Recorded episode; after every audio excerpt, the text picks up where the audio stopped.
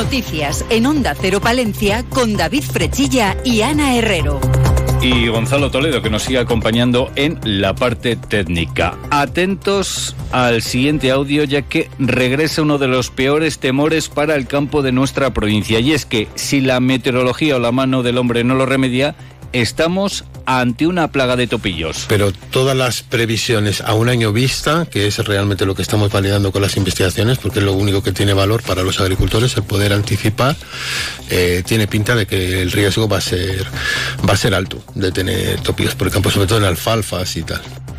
Así nos lo ha contado en más de uno Palencia el profesor de zoología de la Universidad de Valladolid, Juan José Luque Larena. Dentro de unos instantes les ampliamos esta información, pero lo primero que hacemos es interesarnos precisamente por el que tiene la llave para acabar o incentivar la plaga de topillos. Hablamos del tiempo. En estos momentos tenemos una temperatura de 24 grados en el exterior de nuestros estudios. Conectamos con la Agencia Estatal de Meteorología.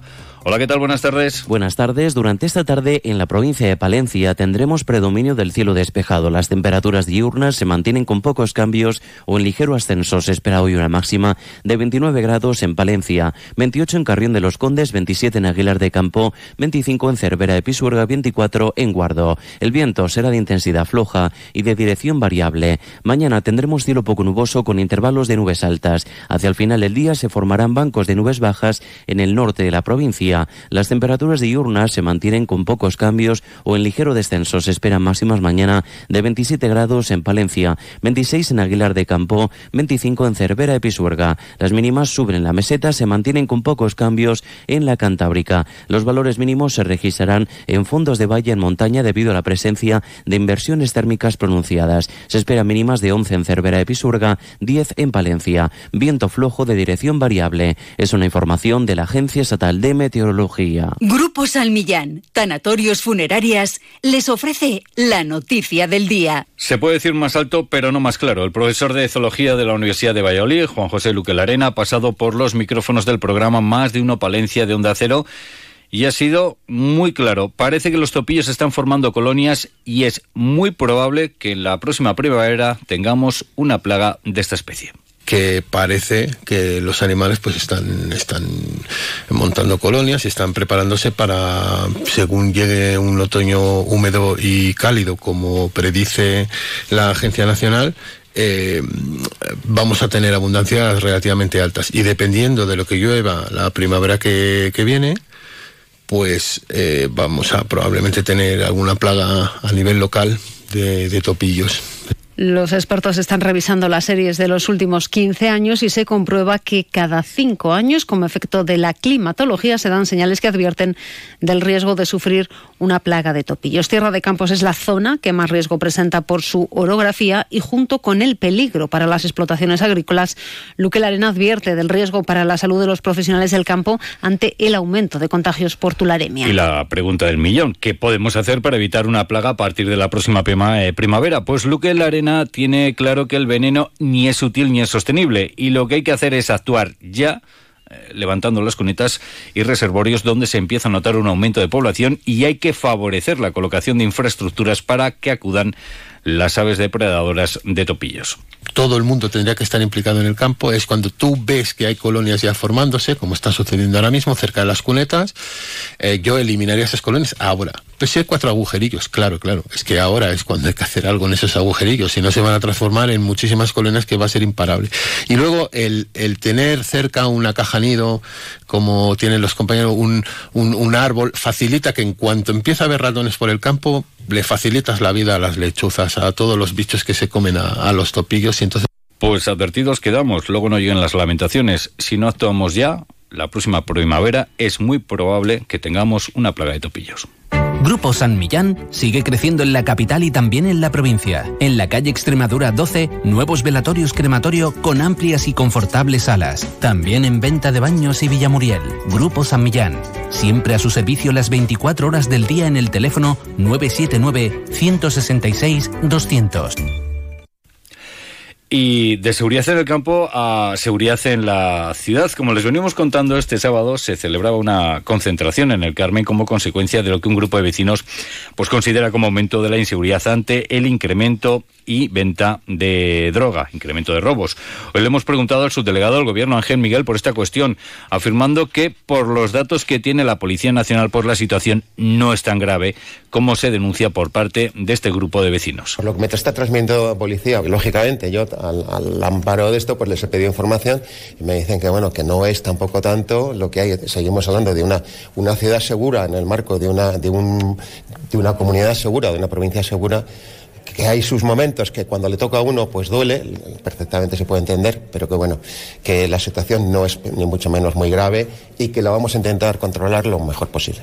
Ángel Miguel confirma que pese a que los datos demuestran que la situación en el barrio no es grave, se ha aumentado la presencia policial. También señala que próximamente se mantendrá una reunión con el Ayuntamiento de Palencia para abordar con datos reales de delincuencia en la capital la seguridad global y el trabajo conjunto entre Policía Nacional y Policía Local. En esa reunión también se reforzará la idea de la puesta en marcha de la Policía de Barrio. Eh, vamos a tener próximamente una reunión con, el Ayuntamiento de Palencia para abordar el tema de seguridad global entre Policía Nacional y Policía Local, para ver de conocer un poco los últimos datos, eh, datos eh, reales sobre la mesa y ver lo que, lo que hay y lo que no hay y a partir de ahí se establecerán, eh, ya se han establecido de hecho mayor presencia policial en, el barrio para calmar un poquitín los ánimos, pero se establecerá lo que haga falta, eh, reforzar un poquito la idea del ayuntamiento nuevo que conocéis, que es la policía de barrio, que es lo que se quiere, eh, digamos, extender a toda la ciudad.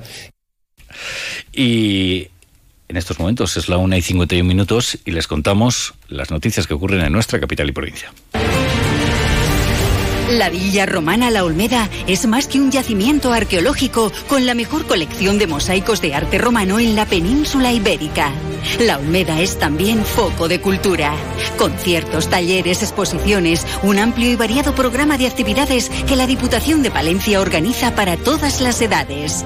La Olmeda este año es Culturo. Consulta toda la programación en la web villarromanalaolmeda.com y prepara ya tu plan con P en Palencia en el mejor entorno romano. Miramos a la próxima semana, concretamente a los días 5 y 6 de octubre. Palencia coge el tercer Congreso de Control Interno Local, consolidando el modelo, fortaleciendo la profesión es el lema elegido para una cita en la que van a participar 450 especialistas de todo el país. El Congreso abordará temas como la aplicación efectiva de los planes antifraude o el solapamiento de las funciones en los ayuntamientos rurales. El objetivo final, eh, final es dialogar sobre apuestas de futuro y encontrar criterios comunes, tal y como señala la interventora general de la Diputación, Inmaculada Garja que el objetivo primordial es establecer una base común de conocimiento, desarrollar criterios homogéneos, porque no podemos olvidar la heterogeneidad que existe en nuestros ayuntamientos y diputaciones. Eh, y es importante establecer criterios eh, que se puedan aplicar en todas ellas. Estos foros no cabe duda de que eh, sirven para eso y es su objetivo fundamental. La cita está coorganizada por la Intervención General de la Administración del Estado y la Diputación y se va a desarrollar en el Teatro Ortega. Los 31 ponentes son expertos y profesionales del sector, tal y como destaca la presidenta de la institución provincial, Ángeles Armisen. Un congreso muy amplio, con un contenido a veces muy técnico para el administrado o para el público general pero yo me quedaría con que son imprescindibles para la garantía del control de todos los fondos que gestionamos las administraciones locales, que el Congreso lo van a formar siete paneles de expertos y tres mesas redondas y que va a estar compuesto por 31 ponentes de altísimo nivel. Los congresistas contarán también con la posibilidad de realizar una visita guiada a Palencia el viernes por la tarde, tras la conclusión del Congreso, y una visita a la Villa Romana de la Olmeda el sábado. Pues precisamente seguimos escuchando a la presidenta de la Diputación y presidenta del Partido Popular de Palencia, Ángeles Hermisen, que ha valorado su inclusión en la Junta de Gobierno de la Federación Española de Municipios y Provincias. Una designación que se conocía este fin de semana durante la celebración de la Asamblea de la FEM y que servirá para seguir dando relevancia, dice, y teniendo presentes las necesidades y reivindicaciones de los municipios más pequeños. Siempre han reconocido esa labor y ese trabajo de la presencia del mundo rural, de los ayuntamientos, de la España de interior que representamos los presidentes de Diputación y, por lo tanto, eh, agradecer que pueda llevar la voz, la voz de también, en este caso, pues de todos los ayuntamientos de Palencia, de Castilla y León.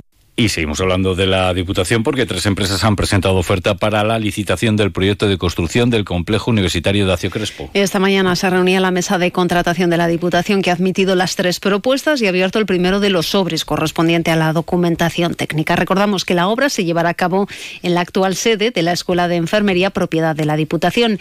El importe de licitación es de 7.450.200 euros y las instalaciones también acogerán la sede del Centro Territorial de la Universidad de Educación Nacional a Distancia en Palencia.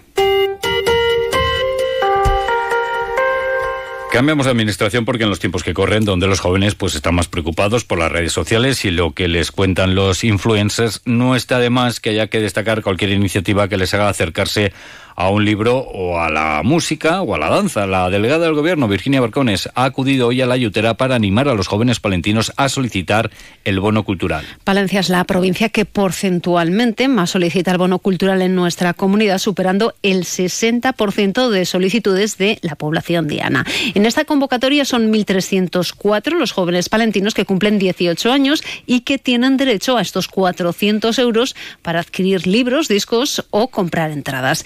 Plazo de solicitud del bono cultural finaliza el 30 de septiembre. Escuchamos a Virginia Barcones. Además, con ello, el Gobierno de España eh, ayuda a un sector, al sector cultural, que desde la pandemia se vio gravemente afectado que le viene, le viene costando recuperar eh, las cifras anteriores a la pandemia, así que el objetivo es doble.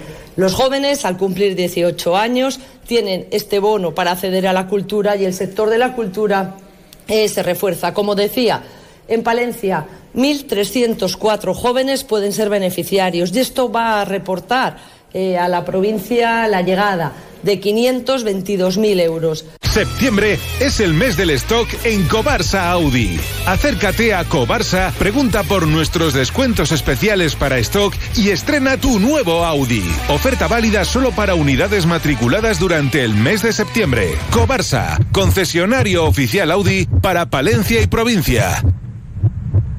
Y ahora hablamos de nuestro mundo rural. Onda Cero con el mundo rural palentino. En Onda Cero hablamos de nuestros pueblos, de sus gentes e iniciativas.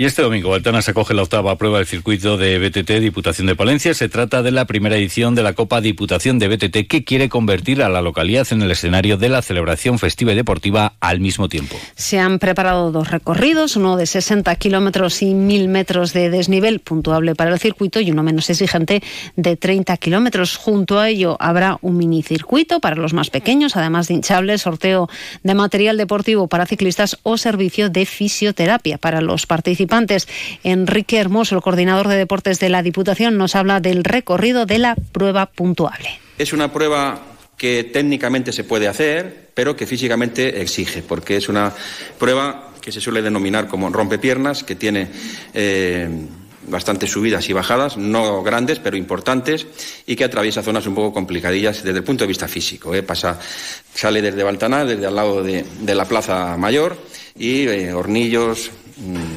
Valdecañas, pasa por zonas también muy interesantes y de cierta dificultad como el Paseo de las Lilas o como por las Yeseras, en definitiva que es una prueba de cierta exigencia. Las inscripciones permanecerán abiertas hasta el viernes 29 de septiembre y se espera llegar a los 200 participantes. Y también les contamos que el cuponazo de la ONCE ha repartido 600.000 euros en Palencia en 15 cupones premiados con 40.000 euros cada uno en el sorteo del viernes 22 de septiembre. El vendedor de la ONCE, Juan Carlos Garzón Domingos, quien ha traído la ilusión de la ONCE a Palencia con esos 600.000 euros. Pues nada, enhorabuena a los afortunados. Nos vamos a despedir con música.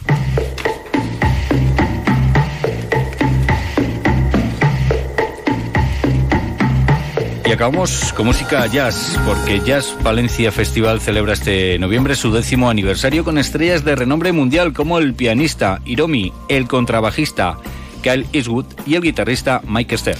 El ciclo se abre el sábado 4 en el principal con el virtuoso acordeonista Ludovic Beyer y la entrega del premio Ramos Ópticos al mejor relato sobre jazz. El abono del Teatro Ortega se completa con el concierto de la saxofonista y cantante Camille Thurman junto al cuarteto del batería Darrell Green. Tras su exitoso recital de 2017, el carismático hijo de Clint Eastwood regresa con un homenaje donde versionará música de sus películas. Pues un eh, Kyle Eastwood a quien estamos escuchando y que, bueno, pues nos sirve para despedirnos. Llegan las dos, les dejamos con las noticias de España y del resto del mundo.